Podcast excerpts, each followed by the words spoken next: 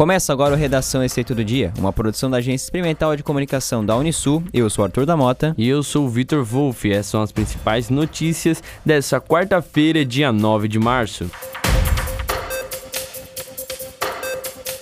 A Prefeitura de Sara informou que a ponte sobre o Rio das Pedras, localizada na rodovia Lino Zanoli, bairro Vila São José, será interditada nos dois sentidos da via depois do desabamento no início da noite desta terça-feira, dia 8. As equipes de Engenharia, Departamento de Obras e Defesa Civil continuam ao longo desta quarta-feira, dia 9, fazendo as medições para a construção de uma nova ponte e para sinalizar com segurança o local. A estimativa é que a obra dure até 180 dias.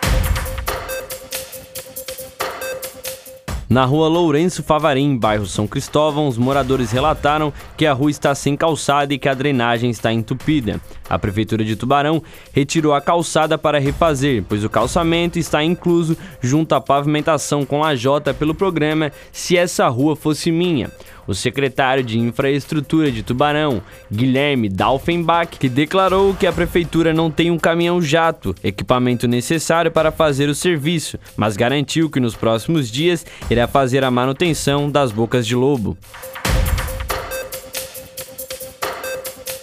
O Corpo de Bombeiros Militar de Laguna registrou na madrugada desta quarta-feira, dia 9, a ocorrência de um caminhão que tombou e pegou fogo na marginal da BR-101, no bairro Barbacena.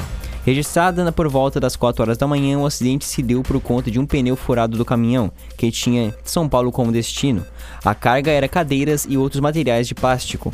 O condutor de 60 anos não teve o estado de saúde informado pelos bombeiros.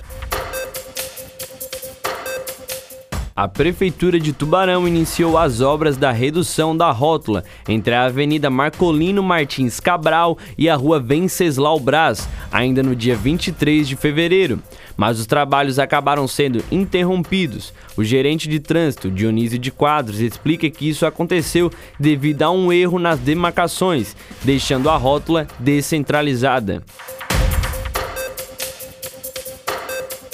Começou nesta terça-feira, dia 8, as inscrições para o primeiro semestre de 2022 para o Fundo de Financiamento Estudantil. Os candidatos podem se inscrever através do Portal Único de Acesso ao Ensino Superior até sexta-feira, dia 11. Nessa edição foram disponibilizadas mais 66 mil vagas, que poderão ser disputadas por estudantes que realizaram o Exame Nacional de Ensino Médio a partir da edição 2010 e obtiveram a média mínima de 450 pontos e a nota superior a zero na redação.